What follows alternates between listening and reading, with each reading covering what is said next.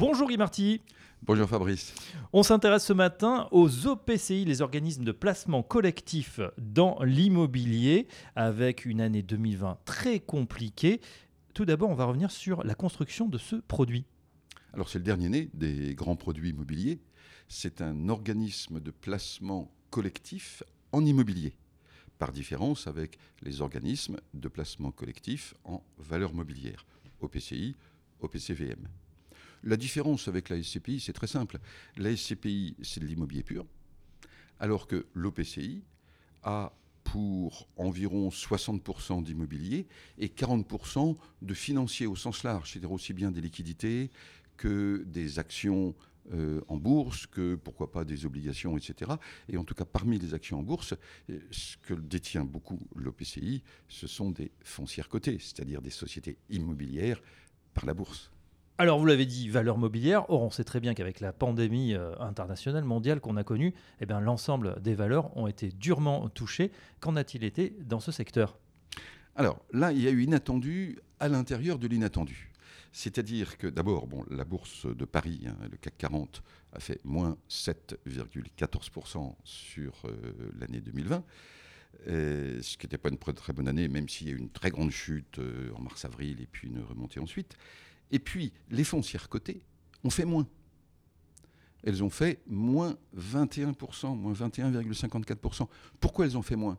Et, c'est là que ça a été le grand choc, c'est que tout ce qui était commerce a été, alors que c'était toujours des valeurs défensives, a été brutalement touché euh, par les mesures euh, sanitaires. Or, dans les foncières cotées, les plus, les plus beaux fleurons étaient des valeurs de centres commerciaux.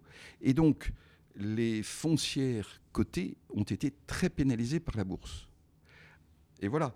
Alors, maintenant, euh, tout ceci n'a quand même donné pour les OPCI que moins 1,50% de performance en 2020. Ce n'est quand même pas un drame. Moins 7% pour le CAC environ, vous l'avez dit, moins 21% pour les valeurs foncières et seulement moins 1% pour les OPCI. Est-ce que ça veut dire qu'il ne fallait pas en faire en 2020 Alors, c'est toute la question de la nature du produit que l'on choisit. Quand on choisit une SCPI, comme c'est un produit pur immobilier, on organise sa diversification à l'extérieur du produit. Alors que l'OPCI organise la diversification à l'intérieur du produit entre immobilier et valeurs mobilières, dont euh, foncières cotées. Alors évidemment, on va y avoir des, écarts de rythme. Par exemple, 2019, la bourse était bonne. Donc la performance moyenne globale des CPI a été de 4,40%, alors que celle des EPCI a été de 5,40%. 2020, la bourse et surtout le secteur des foncières a été momentanément catastrophique, donc on a cette performance de moins 1 50%. Mais il faut savoir ce qu'on veut. C'est-à-dire que sur longue période, il y a des écarts de rythme, mais l'OPCI tient très très bien la route par rapport au SCPI, où en fait on a fait les tests sur, on a imaginé qu'il existait depuis 25 ans, et puis on a regardé ce que ça faisait. Bon, ben, l'OPCI, euh, finalement, par sa diversification, assure une rentabilité un peu meilleure, mais avec des fluctuations que ne connaissent pas les SCPI. Ça veut dire que pour les conseillers en gestion de patrimoine, qu'est-ce qu'on fait aujourd'hui? On en met ou on n'en met pas? Ah, grande question. Euh, je, ne sais pas si je vous l'ai déjà dit, mais il y a un peu le jeu interdit du gestionnaire de patrimoine. Vous savez, quand on apprend à jouer de la guitare, euh, un gamin ou une gamine euh, commence à apprendre à jouer de la guitare, et un jour où il va jouer jeux interdits.